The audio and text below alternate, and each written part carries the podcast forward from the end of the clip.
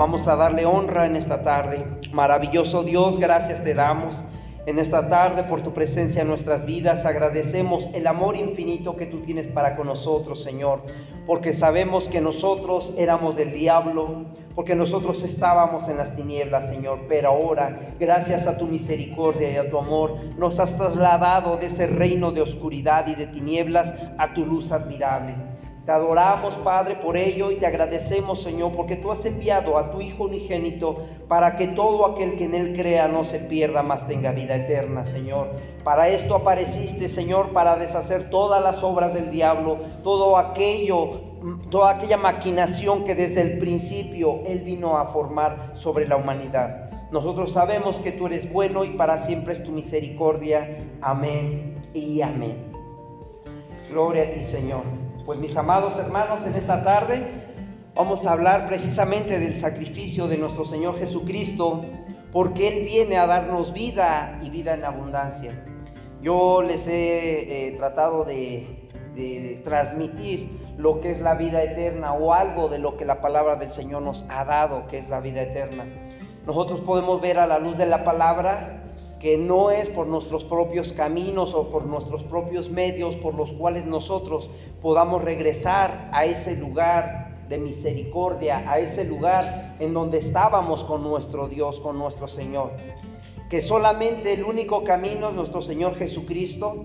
Él se define a sí mismo en el libro de Juan como el camino, la verdad y la vida. Amén. Yo quiero decirle que, como le decía ayer a los niños, para ellos hay un Salvador. Los niños también necesitan un Salvador. Yo pienso que el día de ayer se cansaron mucho y terminaron fatigados, por eso hoy no vinieron. Se cansaron y eso que son niños. Pero ellos, a pesar de que son niños, necesitan salvación. Alguien me podrá decir, hermano, pero es un niño, ¿qué pecado puede tener? O, es un niño, ¿qué mal pudo haber hecho en este mundo? Y la verdad es que nos dice la palabra que todos estamos eh, alejados de la presencia de Dios. Romanos 3:23 nos dice, por cuanto todos están destituidos. Y les he mencionado, destituidos es que están quitados, que están alejados, que están apartados de la presencia de Dios, que es donde nosotros estábamos. El viernes en el discipulado yo les mostré a la luz de la palabra que nos decía que nosotros estábamos en los lugares celestiales. El libro de Efesios nos los deja ver. Y, veíamos que en el Salmo 122 nos dice la palabra que volveremos a la casa de nuestro Padre. ¿Cuándo volveremos? ¿Cuándo estaremos allá? O mejor aún, ¿cuándo estuvimos? Porque nadie recordamos ese tiempo en el cual nosotros estuvimos en la casa de Dios.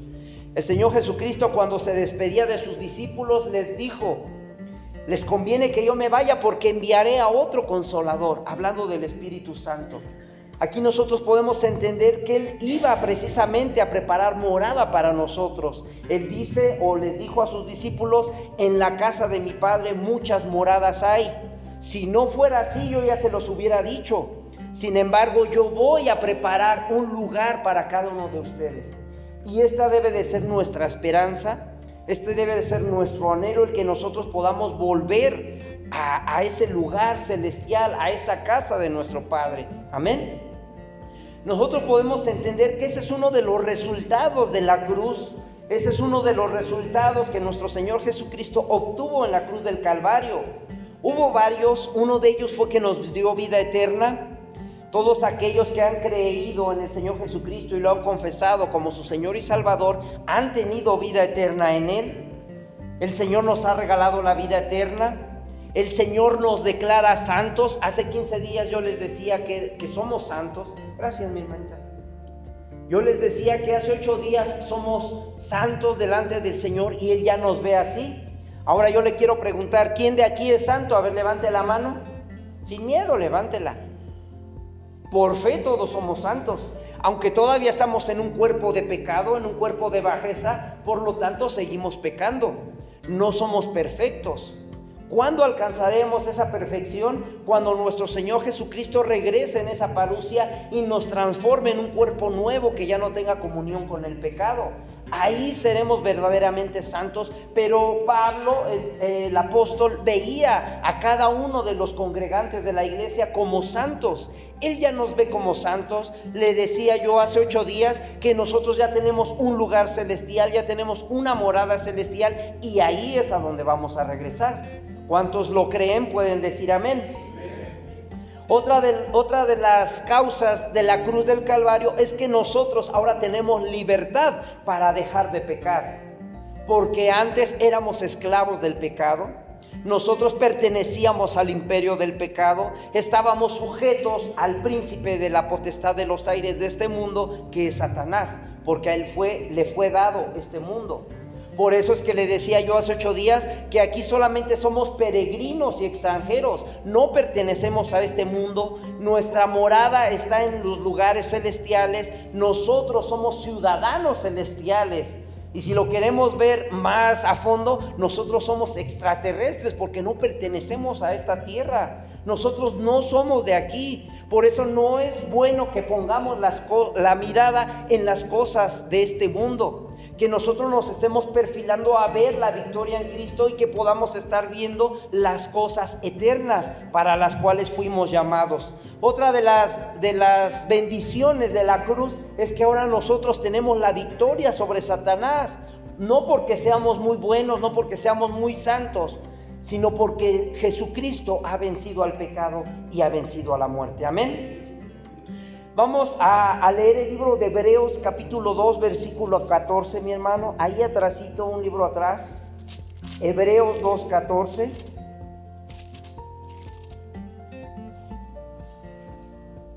Cuando lo tengan pueden decirme amén.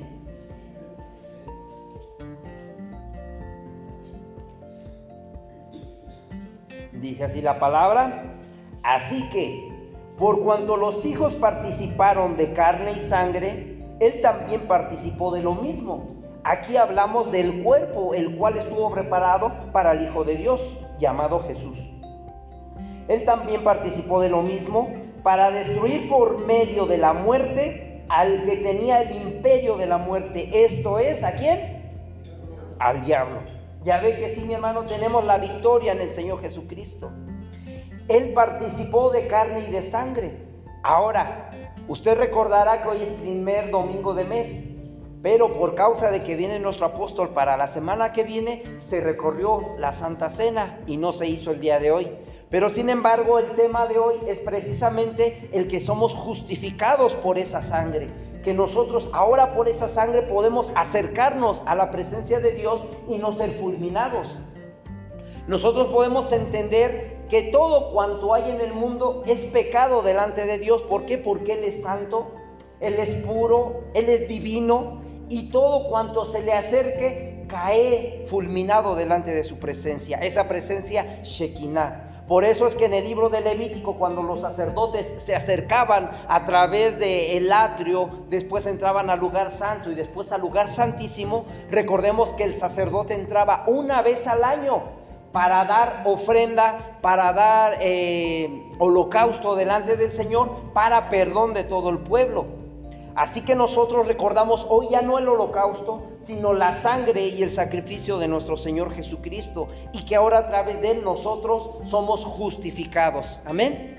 El sacerdote cuando entraba impuro al lugar santísimo, caía fulminado porque la pura presencia del Señor fulmina a todo lo que no es puro delante de él. Por eso el sacerdote tenía que lavarse en el lavacro, tenía que cambiarse las vestiduras, tenía que cambiarse incluso la ropa interior y poder entrar al lugar santo, poder ahí eh, derramar el incienso para que el Señor recibiera la ofrenda con agrado.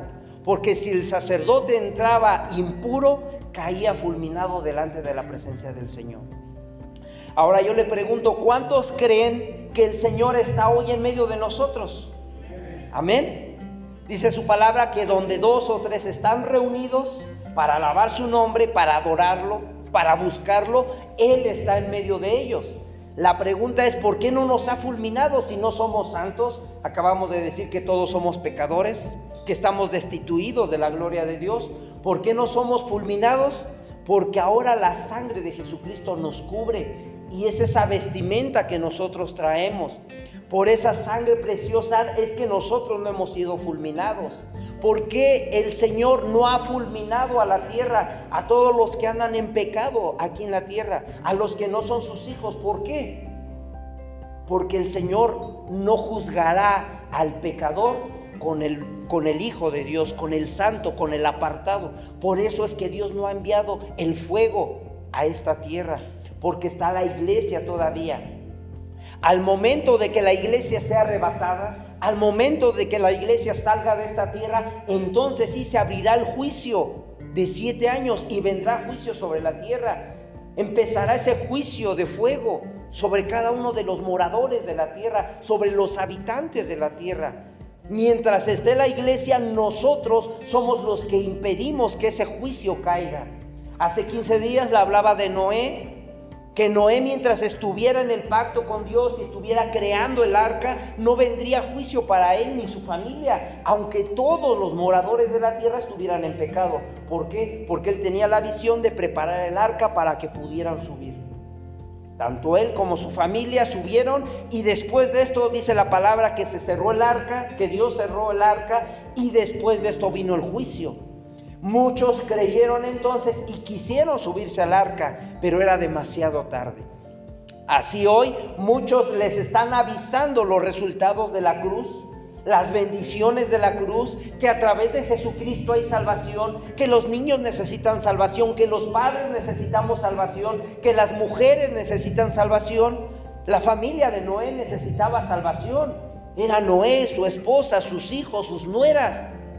Necesitábamos todos salvación. Hasta el día de hoy necesitamos esa salvación. Que gracias por la misericordia de Dios nos la ha regalado y nos ha dado vida eterna.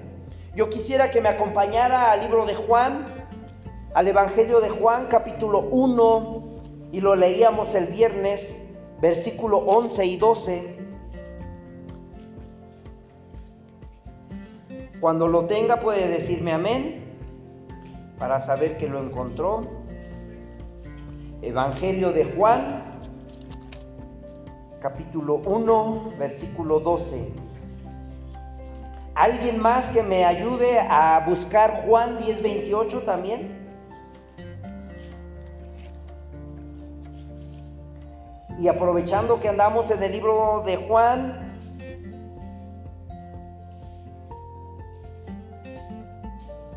Vamos a dejarlo ahí nada más. El, 10, el 1.12 y el 10.28. ¿Alguien que me quiera leer el 1.12 fuerte?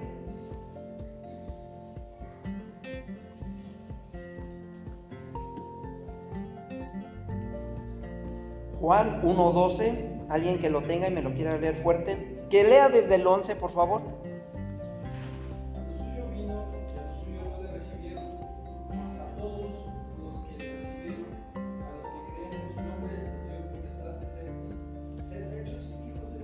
Amén.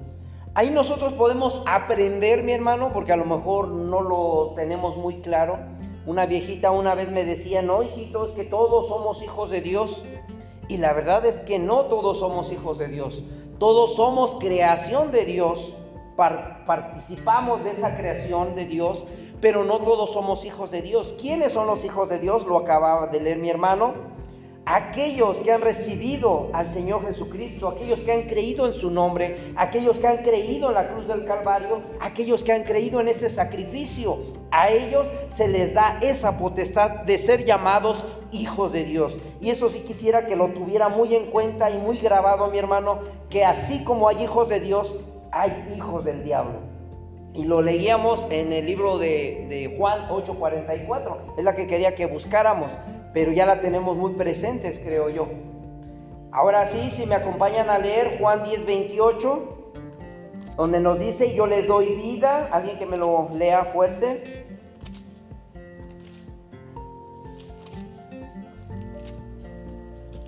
¿10, 28 de los que me ayudaron a buscarlo no lo tenían?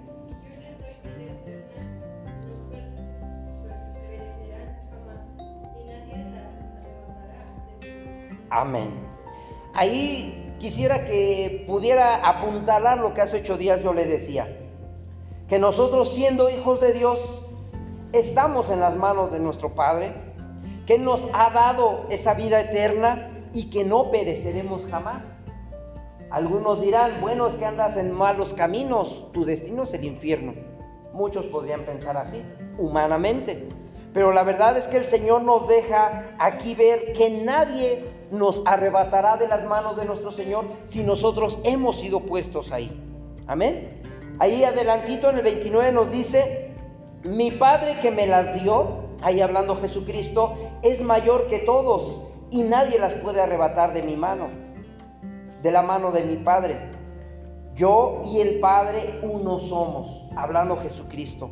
Nosotros podemos entender que nuestro Señor ha sido desde el principio es ahora y será por los siglos de los siglos. El viernes veíamos que hay dos eternidades, porque nos dice el bello cantor que desde la eternidad pasada el Señor ya nos había apartado hasta la eternidad futura, esta que viene, esta que anhelamos para nuestro Señor Jesucristo. Y que nosotros ahora por su sangre somos justificados, no por nuestras obras, no por nuestra religión, no por nuestra creencia, no porque me porte bien, o por lo que deje de hacer, sino por ese bendito amor somos ahora justificados por su gracia.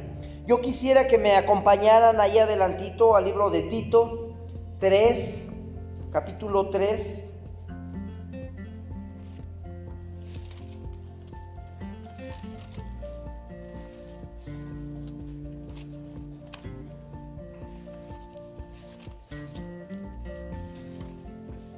Y el que lo tenga puede decir amén. Y el que me lo quiera leer se puede poner de pie para que me ayude a leerlo.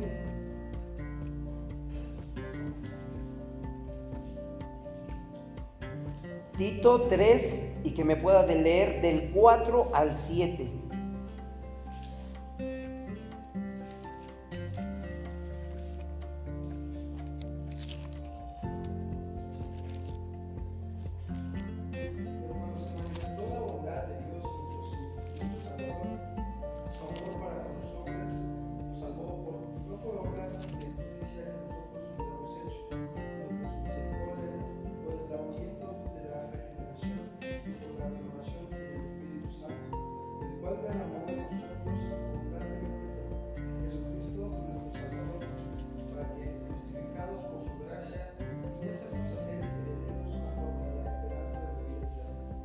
Amén, gloria a Dios.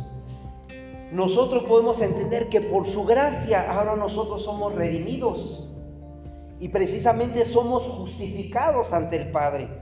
Quizás este tema no lo vayan a repetir dentro de ocho días, pero que nosotros lo podamos tener claramente, que nosotros éramos o pertenecíamos al, al pecado, eh, traíamos ese virus del pecado en nosotros y que nos ha seguido hasta el día de hoy. Pero nos dice el libro de Romanos capítulo 6 del 22 y 23, mas ahora que habéis sido libertados del pecado, ¿cuándo fuimos libertados del pecado? Cuando recibimos a nuestro Señor Jesucristo. Ahí se rompen esas cadenas, esas ataduras que teníamos con el pecado. Nos dice la palabra, y hechos siervos de Dios, ahora pertenecemos a Dios, militamos en su ejército, ahora estamos dentro de Él tenemos por vuestro fruto la santificación y como fin la vida eterna. Ya no merecemos muerte eterna, y le digo no por nuestras obras, sino porque Jesucristo nos ha santificado y ahora su sangre nos ha cubierto. Nos dice en el 23, y este es muy conocidísimo por todos, porque la paga del pecado es muerte, mas la dádiva de Dios es vida eterna en Cristo Señor nuestro. Amén.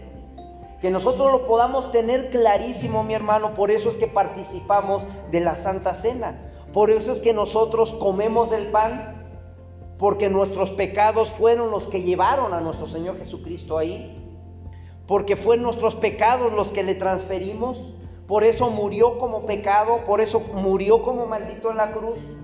No por causa de Él, sino por nuestros pecados Ahora Él muere de esa forma. Pero sin embargo, una de las victorias que Él nos da en la cruz es precisamente la vida eterna. Ahora Él, al subir a esa cruz, nos regala la vida eterna. ¿Qué necesitamos hacer para ganarnos la vida eterna? Podría preguntar un joven rico. Señor, yo he guardado toda la ley desde mi juventud. ¿Qué necesito hacer para ganarme el cielo? Para ganarme la vida eterna. ¿Qué necesito hacer? El Señor sabía perfectamente dónde estaba el corazón de ese muchacho que le dice, pues ve y vende todo lo que tienes. Y dijo, tráelo al alfolí. ¿Dijo así? No, ¿qué dijo? Dáselo a los pobres, llévaselo, repárteselos allá donde hay necesidad. Pero sin embargo, el Señor sabía dónde estaba su corazón de ese muchacho. Y dice la palabra que, que le dolió en su corazón porque era muy rico. Y que se fue y ya no le dijo ni adiós, ya nada más se dio la vuelta y se alejó. Porque ahí estaba su corazón en las riquezas. No estaba verdaderamente eh, tratando de ganar el cielo o tratando de llegar allá.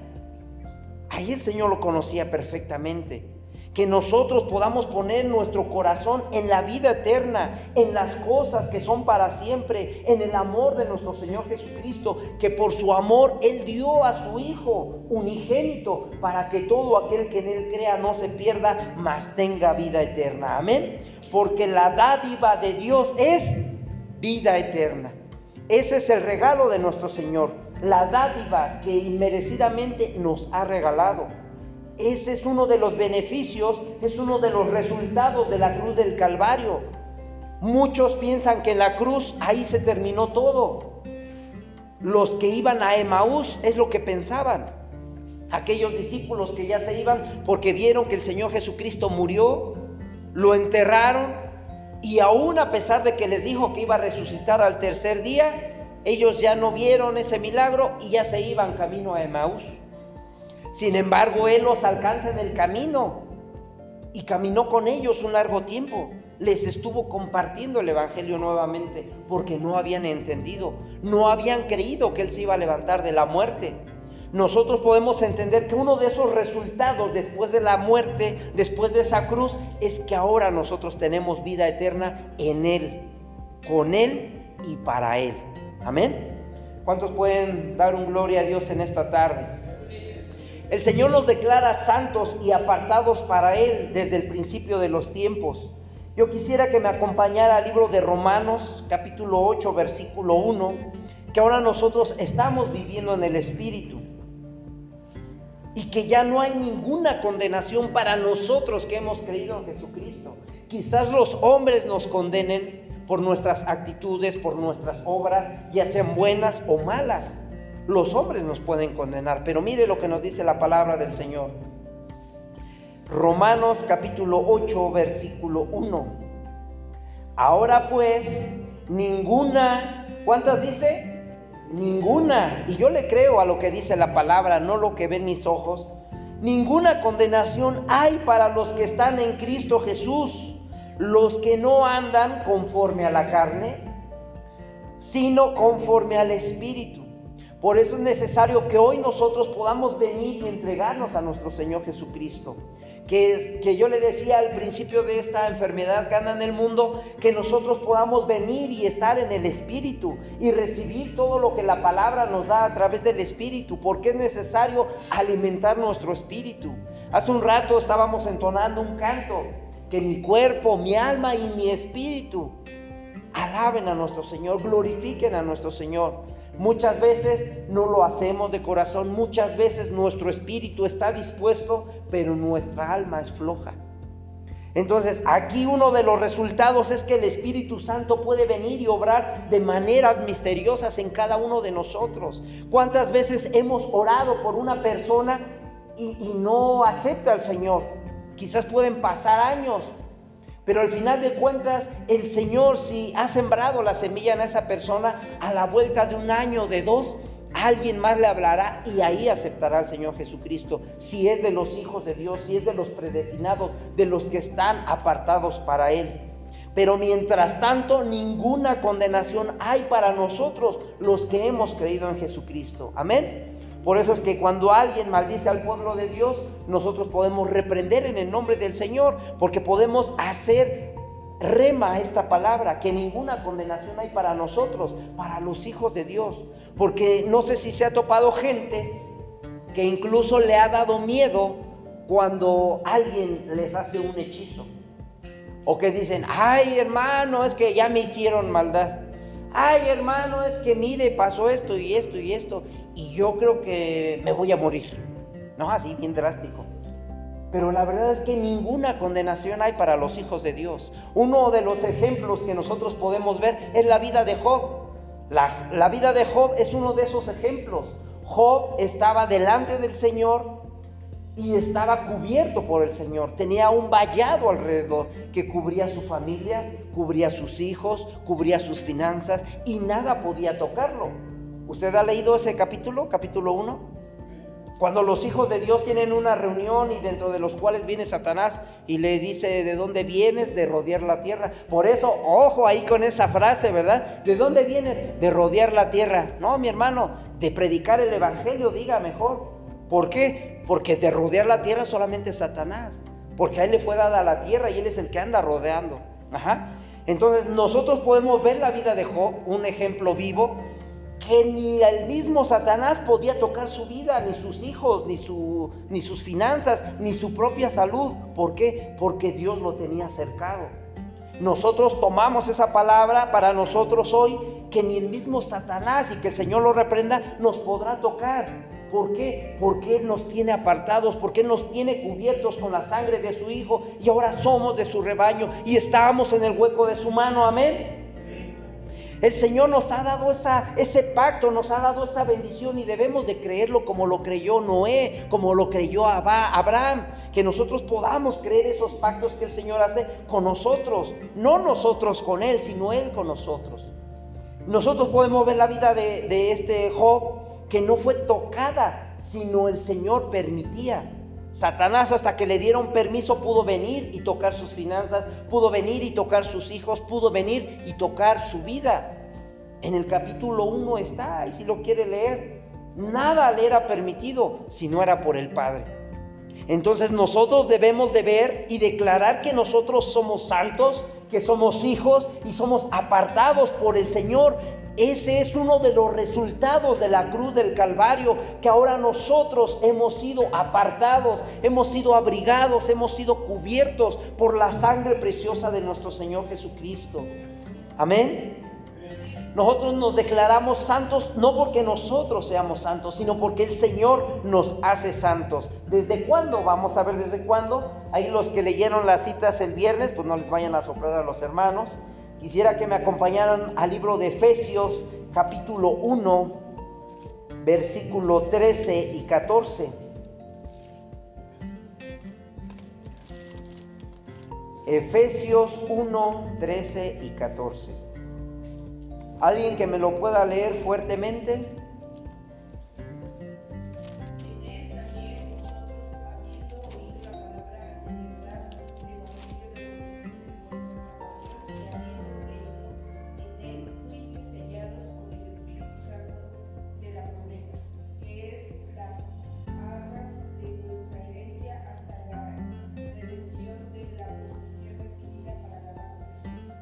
Amén, gracias mi hermanita.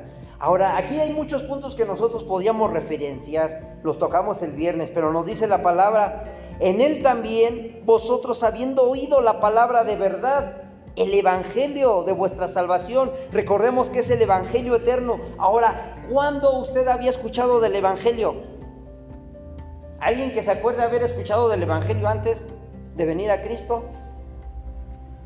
Pero si ya éramos salvos, éramos apartados por el Señor. Habiendo creído en Él, ¿cuándo creyó en Él? Quizás un par de años.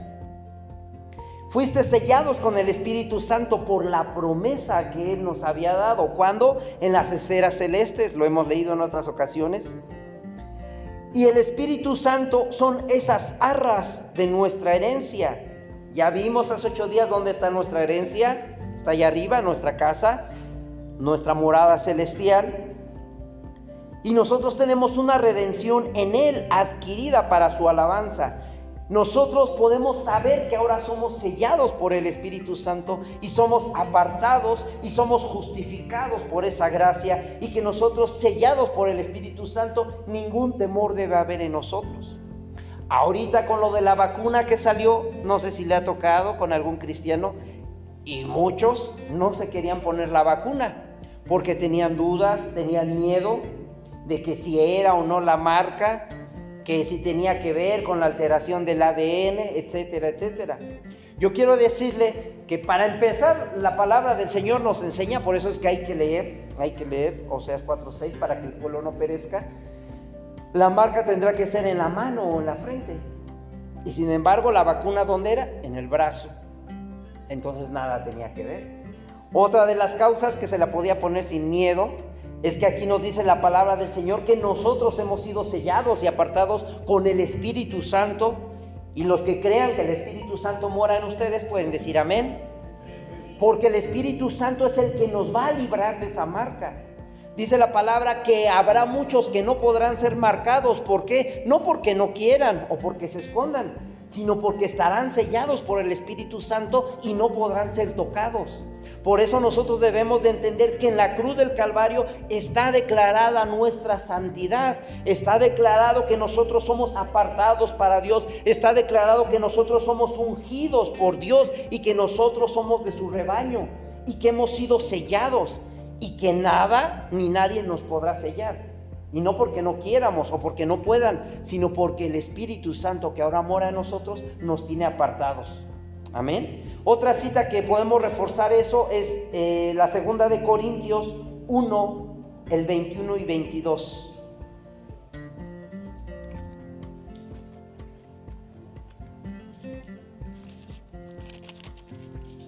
Ahora sí vamos a leer algunas citas.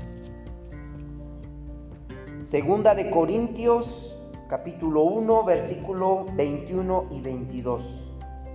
Nos dice la palabra del Señor así, y el que nos confirma con vosotros en Cristo, el que nos ungió, ya vimos quién fue, es Dios, el cual también, ¿qué dice?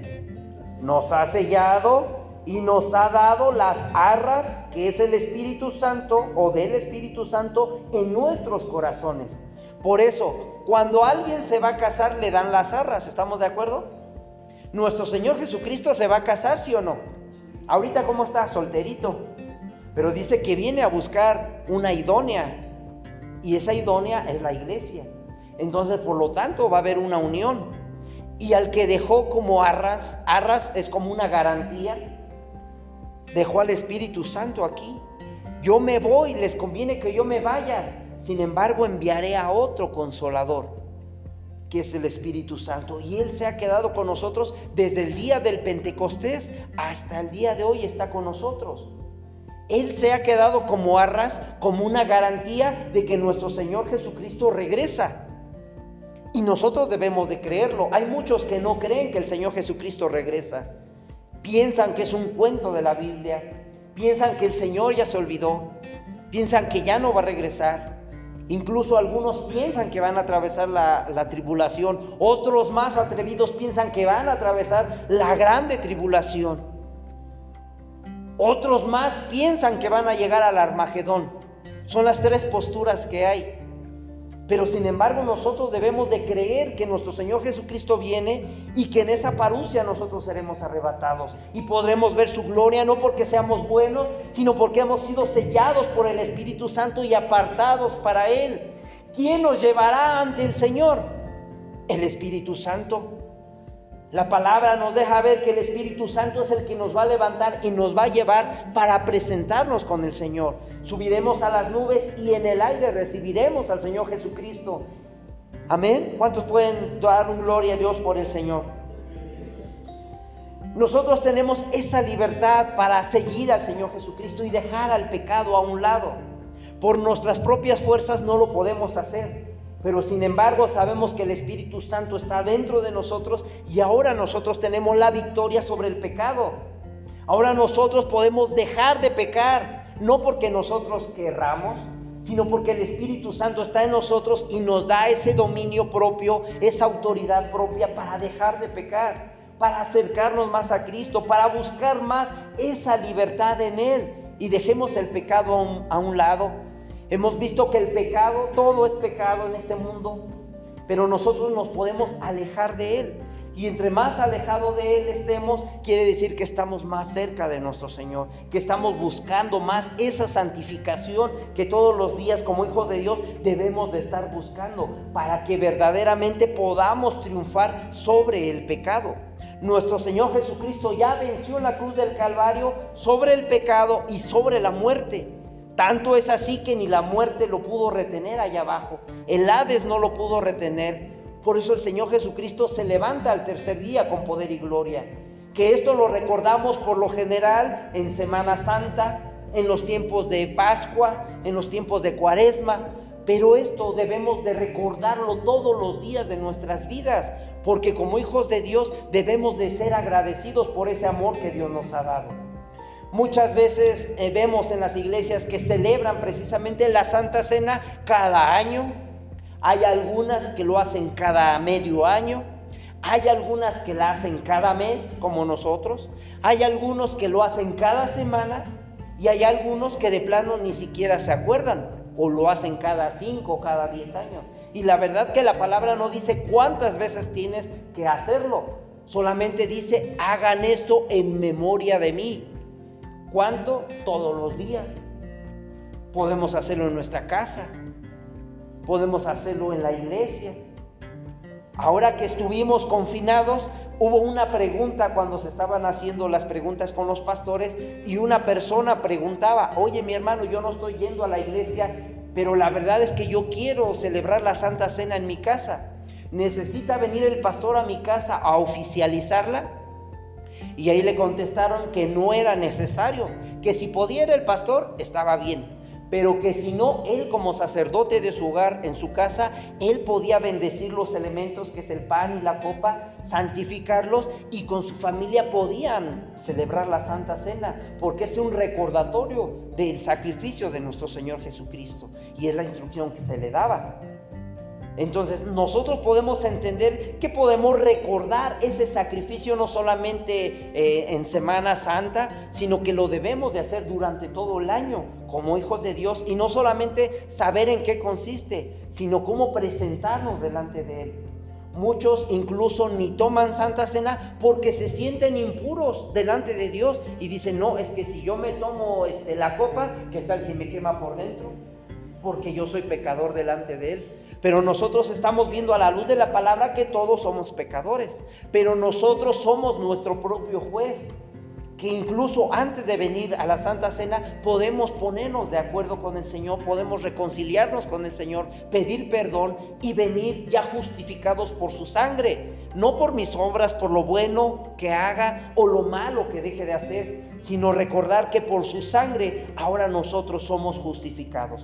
Hoy precisamente en el tema de, Toluca fue que somos justificados, así como los sacerdotes que entraban al tabernáculo, porque es la justificación a través de Jesucristo que nos da esa vida eterna, que nos da ese, esa tranquilidad para que el temor no venga a nosotros. Amén. Eh, el último punto que nosotros podemos tener, le decía yo, es la victoria, la victoria que nosotros tenemos ahora en Cristo Jesús. El libro de Romanos 13:20 nos dice que si haciendo en él, y quisiera que me acompañara en él, Hebreos, Hebreos 13:20, hoy es tiempo de leer la palabra. Y al que lo tenga, que me lo lea fuerte. Libro de Hebreos 13, 20 y 21. Para que veamos bases bíblicas de, dejar de pecar antes de pasar al de victoria. Hebreos 13, 20 y 21.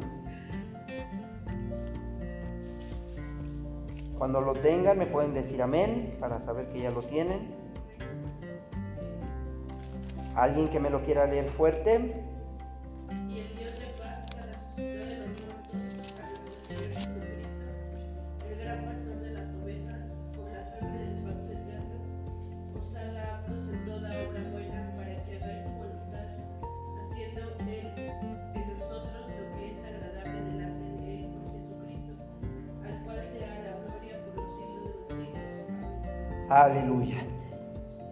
No sé si ha escuchado que están negando que nuestro Señor Jesucristo es Dios en la bendita Trinidad. Y mire que aquí la palabra nos lo deja ver. Y el Dios de paz que resucitó de los muertos. ¿Cuándo Dios ha resucitado? Le pregunto yo. Ahí se estaba refiriendo a nuestro Señor Jesucristo, porque Él es el único que ha resucitado de los muertos. Es la primicia de esta resurrección. Nosotros podemos entender que Él es el gran pastor de las ovejas y que la vida da por ellas. Nosotros somos de su rebaño. Por la sangre que dice del pacto eterno. Ya no es solamente de un tiempo, Veíamos que con Adán el pacto fue por un tiempo, el pacto de obediencia, y que el hombre lo rompió. Ahora este pacto es eterno en la sangre de nuestro Señor Jesucristo. Por eso es tan valiosa esa sangre en nuestras vidas, que nosotros lo podamos recibir, porque es la que nos justifica delante del Padre. Porque no es por nuestras obras o por lo que hagamos o no, sino por su bendita voluntad, para que nosotros ahora nos volvamos a Él agradables y que ya no nos vea como desprecio porque somos pecadores delante de Él. Amén. Otra de las citas que tenemos, Romanos 6:22, ya la leímos a su momento, ya no quisiera que fuéramos ahí, que nos ha librado del pecado. ¿Quién? Jesucristo. No nosotros, no los hombres, no el pastor, no el apóstol. Ellos no nos pueden liberar de nuestros pecados. En el Antiguo Testamento sacrificaban corderos, sacrificaban becerros, para que taparan el pecado, pero no los podían quitar. ¿Quién es el que verdaderamente quita el pecado de nosotros? Jesucristo. Amén. Por eso es tan importante la cruz del Calvario. Vamos ahora al libro de Lucas, el Evangelio de Lucas 10:19. Ya casi terminamos, mi hermano. No se me duerma. Y si no, pues el que esté a un lado, despiértelo, mi hermano, ahí denle un codacito, dígale, te hablan. Y yo creo que va a sacar su celular. Amén. Lucas 10, 19, la bendita palabra nos dice así. Y ahí sí póngale color, subrayador, mi hermano. He aquí, os doy potestad de hollar serpientes y escorpiones y sobre toda fuerza del enemigo y nada os dañará. Amén. Nosotros ya vimos que somos sellados por el Espíritu Santo. Ya vimos que aún siendo pecadores el Señor nos ve como santos. Y mire, aquí nos está dando potestad de hollar serpientes y escorpiones. A Satanás, a la serpiente antigua, ¿qué le dijeron en el libro de Génesis como maldición? Que se arrastraría todos los días de su vida sobre su pecho. ¿Y qué más? Y comería polvo, ¿cuándo? Todos los días de su vida. Ahora, aquí nos están dando una herramienta, nos están dando una arma para defendernos como hijos de Dios.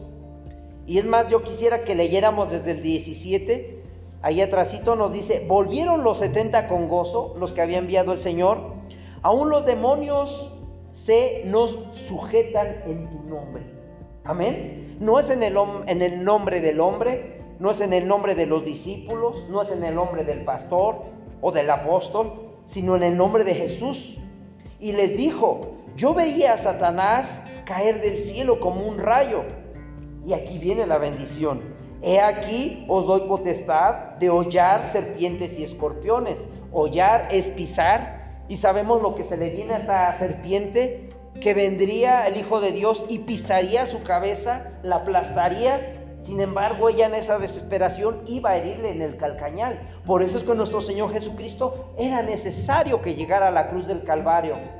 Él dijo antes de subir a la cruz, Señor, si fuere posible otro camino, otro método, evítame llegar a esto, evítame tomar esta copa. Pero si no es así, Señor, que no sea mi voluntad, sino que sea tu voluntad.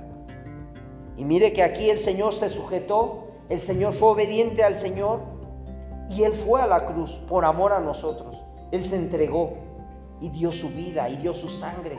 Y no una gota, que con una gota hubiera bastado, porque era pura, no tenía pecado, no tenía mancha. Con una gota de su sangre nos hubiera redimido, pero sin embargo Él dio todo Dice la palabra que incluso cuando meten la lanza sale sangre con agua. ¿Por qué? Porque al salir agua quiere decir que ya no tenía gota de sangre. Él dio hasta la última gota de sangre por amor a nosotros. Que le digo que con una gota hubiera bastado, pero él dijo, no, yo lo doy todo por ellos, porque los amo, porque los bendigo, porque vengo por ellos, porque mi Padre la puso en, en mi mano. Amén. Ese es el amor de nosotros, es el amor de nuestro Dios. Y ahora nosotros en Él, gracias por Él, tenemos la victoria sobre el enemigo. El enemigo que es la serpiente antigua, los escorpiones del desierto, que son otras bestias que están en Apocalipsis. Nosotros ahora tenemos esa potestad, no porque seamos muy buenos, sino porque el Señor nos ha dado esa victoria. Y en el nombre del Señor se doblará toda rodilla de los que están en los cielos, en la tierra y aún debajo de la tierra. De los que han creído en Jesucristo y aún de los que no creen en Él. El mismo Satanás se doblegará delante de Él. Está escrito en Apocalipsis. Nosotros podemos entender que toda rodilla se doblará cuando Él se manifieste en esa epifanía, cuando Él regrese ya con su novia, ya casado, después de siete años, después de esas bodas del Cordero, el Señor regresará en su caballo blanco y ahí sí todo ojo le podrá ver, toda nación, y ahí toda rodilla se doblará delante de Él, porque vendrá con sus santos. Y nosotros ya leímos quiénes son sus santos, diga un amén. Nosotros somos esos santos, mi hermano. Nosotros regresaremos con nuestro Señor Jesucristo porque hemos vencido al enemigo a través de Jesucristo, porque hemos vencido al pecado a través de Jesucristo y porque venceremos la muerte a través de Jesucristo. Amén. Porque nuestra morada no está en esta tierra, sino que nuestra morada ha sido celestial y ha sido por nuestro Señor Jesucristo preparada para que nosotros podamos regresar a esos lugares celestiales en los cuales no debimos de haber salido. Ya nada más vamos a leer dos citas, mi hermano, primera de Juan 2.14, para que vea que hemos vencido al pecado, que hemos vencido al enemigo. Usted me dirá, pero yo no lo he vencido, incluso hasta me da miedo, pero no es por nuestras fuerzas, es por nuestro Señor Jesucristo que ya lo venció, amén. Por eso no le tema al enemigo, no le tema al diablo, no le tema a Satanás. Él ya está derrotado, ya está vencido en la cruz del Calvario. Es uno de los resultados de esa bendita cruz, que él ya está derrotado. No ha sido destruido, pero su día se le acerca. Primera de Juan 2.14 nos dice la bendita palabra así. Y esta es la confianza que tenemos en Él. ¿En quién? En Jesucristo que si pedimos alguna cosa conforme a su voluntad, Él nos oye. Muchas veces pedimos porque pedimos mal o pedimos caprichos. Y mire, si nosotros pedimos conforme a su voluntad, por eso yo le pongo de ejemplo esto, no sé si sabía que el cantautor este, Melgar falleció hace tiempo. Y muchos del pueblo cristiano estuvieron orando, decretando y profesando oración, que yo siento que eran buenos deseos para la persona. Pero si es conforme al, corazón y la voluntad de Dios, se hará. Por eso es que debemos de ser sabios al orar. Pero si no es en la voluntad del Señor, es nuestro capricho, es nuestra carne. Pero si estaban contados los días de nuestro hermano, el Señor lo llama a su presencia porque es su bendita voluntad, el Señor es soberano. Y, había una cantante por ahí que decretó que iba a sanar. Y la verdad que fue muy criticada porque la atacaron mucho. ¿Dónde están tus profecías? ¿Dónde está lo que Dios te dijo? Sí, nosotros pedimos sanidad en el nombre de Jesucristo y conforme a tu voluntad, Señor, que pueda sanar, que pueda ser restaurada su salud, levantada. Aquí nosotros debemos de pedir y pedir con sabiduría, entendiendo este principio que es conforme al corazón de nuestro Señor, conforme a su voluntad. Amén. Dice en el 15, y si sabemos que Él nos oye, en cualquier cosa que pidamos, sabemos que tenemos las peticiones que le hayamos hecho. Amén. Si alguno viene a su hermano, si alguno viere, perdón, cometer a su hermano pecado, que no sea de muerte, pedirá y Dios le dará vida. Esto es para los que cometen pecado que no sea de muerte. Hay pecado de muerte, por lo cual yo no digo que se pida. Por eso le digo, hay que saber pedir. Si son pecados de muerte, cuidado.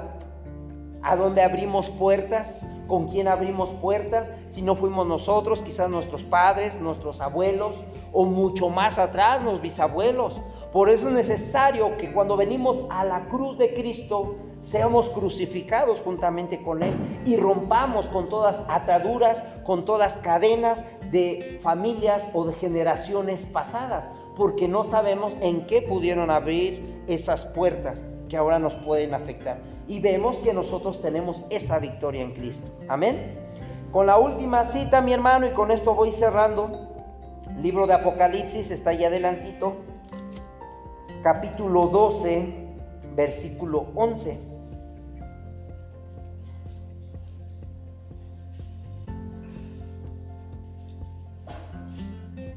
Es más, quisiera que leyéramos desde el 10. Dice la palabra del Señor así. Entonces oí una gran voz en el cielo que decía, ahora ha venido la salvación, el poder y el reino de nuestro Dios y la autoridad con su Cristo. Mire quién tiene la autoridad. Porque ha sido lanzado fuera del acusador de nuestros hermanos, el que los acusaba delante de nuestro Dios día y noche. Y mire qué trabajo tiene el enemigo, Satanás, nos acusa delante de Dios. Él todos los días está ahí pasando lista para, mira, ¿ya viste cómo está Luguito? Mira, ¿ya viste cómo está Betsy? Mira, ¿ya viste cómo está Isidro? ¿Ya viste lo que hizo? Él ese es su, su trabajo, porque es el acusador. Él es el que nos acusa. Él es el que está ahí día y noche, dice la palabra, acusándonos delante de Dios. Muchas veces decimos, ay, es que el hermano eh, me acusa o el hermano fue el que le dijo. No, mire quién es. Es el enemigo el que nos acusa todos los días. A nosotros mismos viene, ¿para qué vas a ir al templo? ¿Para qué vas al templo? Mira cómo andas. Nos acusa a nosotros mismos. Nos quita ese ánimo de venir al templo a buscar de su presencia de nuestro Señor. Él es el que nos acusa. ¿Para qué vas al templo? ¿Para qué? Si pecaste hoy en la mañana, si te peleaste con tu esposa, si maldijiste y tantos otros pecadillos que pueden salir, ¿para qué vas? Pero mire que no es el Señor el que nos está impidiendo el acceso. Ayer lo decíamos con los niños.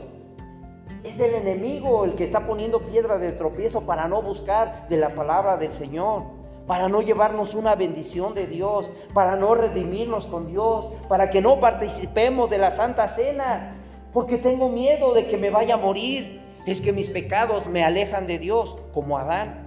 ¿Por qué se escondió Adán?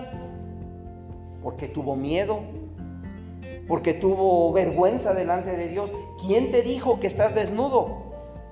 Alguien le enseñó, fue la serpiente. A nosotros, ¿quién nos dice? que estamos en pecado. Una, el Espíritu Santo que nos redarguye, pero la otra, el acusador, porque no quiere que vengamos a la casa de Dios. ¿Sí? Entonces ahí debemos de analizarlo. ¿Quién no quiere que vaya a tomar Santa Cena? ¿Quién no quiere que vaya a hacer pactos con Dios? ¿Quién no quiere que vaya a, reconciliarme con Dios? Amén. Ahora sí vamos a leer el, el 11 y nos dice, y ellos le han vencido por medio de la sangre del cordero. ¿Por medio de quién? ¿De sus obras? ¿De su religión? ¿De sus filosofías de hombre? ¿Por medio de quién? De la sangre del cordero y de la palabra de testimonio de ellos. Aquí cuenta mucho el testimonio, mi hermanos, que nosotros, yo les decía ayer, nos podemos pasar predicando, predicando y predicando. Ahí le decía a un hermano, y no nos van a hacer caso. Pero sin embargo, nos ven nuestra forma de actuar a como actuábamos antes, este algo le pasó. Y nuestra forma de dirigirnos delante de la sociedad va a cambiar la forma de pensar de los que nos vean. Y van a decir, este está dando buen testimonio, porque antes era un parrandero, esto y esto, y ahora ya no. Yo creo que ya es hermano. ¿No han escuchado esa expresión? Y es que la verdad, somos luz en esta tierra. Y nosotros ahora debemos de cambiar nuestra forma de, ser delante de ellos, porque no es, nuestra carta de presentación. Y, nos y, menospreciaron sus vidas hasta la muerte. Y con esto cierro, mis hermanos. El Señor hoy nos está demandando que busquemos de la santidad, que vengamos delante de Él en santidad, que busquemos de su Espíritu Santo. Ahorita el Espíritu Santo se está moviendo de formas tremendas sobre el mundo. Yo le avisaba hace un año cuando empezábamos estos encierros que era el año de que el Espíritu Santo iba a hacer obras maravillosas y era un mover del Espíritu Santo que se esperaba dentro de la iglesia. ¿Y qué cree? Que ya se está dando. Porque ya cuando se está predicando el Evangelio ya no es uno o dos por allá que aceptan al Señor Jesucristo. Ahorita ha sido masivamente. Búsquelo en el Google, donde ha habido eventos evangelísticos y ya no le hablo de 10 o 20 personas que aceptan a Cristo. Estoy hablando de 100 o 200 personas que en un mover del Espíritu Santo aceptan al Señor Jesucristo en diferentes lugares del mundo. Falta Toluca, México, Shona, pero yo no dudo que al rato. Y no se ve mucho porque la mayoría yo pienso que ya han escuchado del Evangelio. Pero yo de los lugares donde le estoy hablando es de China, es de la India, de Colombia y búsquelos, están en el internet. en una cárcel apenas hace 3, 4 días estaba un pastor predicando y muchos se arrepintieron de sus pecados y muchos, hablo de 200, 300 en adelante. Y no ha sido en un lugar o en dos, en diferentes partes. Yo ya me he encontrado como 10 que no me he dedicado a apuntarlos y tener los datos precisos, pero yo creo que los voy a tener como referencia. El mover del Espíritu Santo que estaba esperando la iglesia ya se está dando masivamente. Eh, se están bautizando no 10, 20 gentes, se están bautizando cientos y cientos. Y son noticias que son verídicas, están ahí. Usted las puede buscar y le, le van a aparecer en las cárceles, en los bautizos, en las iglesias. Por el otro lado, ¿qué está pasando con la iglesia? Yo le decía que la persecución iba a ir de aumento en aumento. A un pastor lo acaban de encerrar en Argentina por declarar que Dios había creado hombre y mujer. Lo metieron preso a la cárcel. ¿Eso es un pecado? Ahora el hombre está llamando a lo malo bueno y a lo bueno lo está llamando malo. Por eso es que nosotros debemos de estar atentos a lo que el Espíritu Santo está demandando de nosotros, que podamos tener esa santidad, esa comunión con nuestro Cristo, esa santidad con aquel que dio su vida por amor a nosotros en un madero y que estemos dispuestos, lo acabamos de leer, a dar nuestra vida ahora por Él. Quizás ahorita como iglesia no nos maten, no nos liquiden, pero habrá algunos que por no negar su fe los decapitarán. Está escrito en Apocalipsis. Nosotros, ¿qué nos corresponderá? Quizás no nos vayan a matar, pero entregar nuestra vida por el Evangelio es salir a las calles a predicar en las escuelas, a través del Facebook, a través del YouTube, mientras nos estén dando la oportunidad. Porque también de las redes sociales ya no tarda en que apaguen todo lo que sea relacionado con nuestro Dios y estará prohibido el que tú prediques, el que anuncies o que digas algo en contra de los derechos humanos de otros. Cancelarán tu canal, quitarán tus prédicas. ¿Por qué? Porque no le conviene a la plataforma que se está preparando, que es la del anticristo. Amén. Y amén. Yo le invito a que se ponga de pie, mi hermano. Vamos a orar y vamos a pedirle a nuestro Señor que quizás nosotros hemos sido faltos y pecadores delante de Él, pero que en esta tarde nosotros podamos tomar esa victoria en nuestras manos, que nosotros podamos venir y reconocer que nuestro Señor Jesucristo es el que nos ha dado la victoria. Quizás estoy en pecado, no lo sé, el Espíritu Santo es el que lo sabe. Quizás estoy mal delante de Dios, quizás. Pero mire que hoy tenemos la oportunidad de redimirnos delante de nuestro Señor.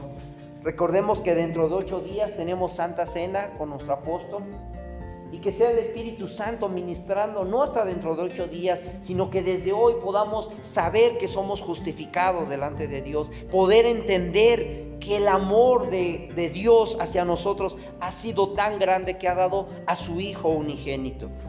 Cierre sus ojos, mi hermano, y vamos a orar en esta tarde y a pedirle a nuestro Dios de, de su sabiduría, de su amor eterno y de su misericordia. Si gusta levantar las manos, si gusta levantar su voz, su clamor, que el Señor pueda escuchar que usted le ama. Amadísimo Padre, gracias te damos, Señor, en esta tarde por tu misericordia en nuestras vidas. Sabemos, Señor, que tú eres el Rey de Reyes y Señor de Señores, Padre. Que tú vienes, Padre, a nosotros con amor, no con juicio sino que vienes a abrazarnos, Padre, con tu amor eterno. Te damos gracias en esta tarde, Señor, por tu misericordia, porque gracias a esa misericordia hoy estamos vivos, porque gracias a esa misericordia hoy podemos respirar, gracias a esa misericordia no eliminaste a la humanidad desde la falla de Adán, desde su pecado. Gracias Padre Santo, porque hoy sabemos que hoy podemos venir ante ti, venimos ante ti Señor por la sangre de tu Hijo amado. Gracias Señor, sabemos que a los suyos vino y los suyos no le recibieron. Y sin embargo, gracias a ellos se abrió la puerta para los gentiles, para nosotros, aquellos que no somos judíos, Padre.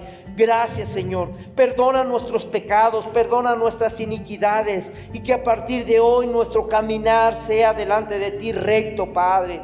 Señor, bendice mi vida, bendice mi familia, bendice a mis hijos. Yo creo tus promesas, yo creo las victorias y los resultados de esa cruz, Señor. Que ni aún el enemigo podrá venir y tocarlo si tú no lo has permitido. Por eso, Señor, todo lo que nos acontece es permitido por ti, Padre. Gracias, Padre, porque todo lo que nos pasa es para edificación, Señor. Aunque muchas veces no lo entendemos, Padre. Gracias, bendito Dios. Yo te doy por mis hijos, yo te doy por mi esposa. Bendiga a su esposa, mi hermano. Bendiga a su esposo en esta tarde, hermana. Bendiga a sus hijos, bendiga a sus nietos, porque es una promesa del Señor Jesucristo que nos ha dado. Es un pacto eterno. Cree tú en el Señor Jesucristo y tú y tu casa serán salvos. Aférrese a esa palabra mi hermano. Tome esa palabra para usted y hágala una rema. Que esa palabra no la dejemos, que la hagamos para nosotros viva y eficaz, porque Dios es fiel y Él cumple sus promesas, Él cumple su palabra. Gracias, Padre Santo, porque yo sé que no me he dirigido recto delante de ti, Padre, pero que por tu sangre preciosa, ahora yo soy santo delante de ti. Por tu sangre preciosa, ahora tú me ves sentado en ese trono. Gracias Padre Santo porque por tu sangre ahora nosotros hemos vencido al pecado, hemos vencido al enemigo, hemos vencido a Satanás, hemos vencido a la muerte Gracias Señor Jesús porque ahora así como tú eres uno con el Padre, nosotros somos uno contigo Señor. A ti te damos gloria y te damos honra en el nombre maravilloso de nuestro Señor Jesucristo. Amén y amén. Aleluya, mi hermano. Dele un fuerte aplauso al Señor en esta tarde. Aleluya.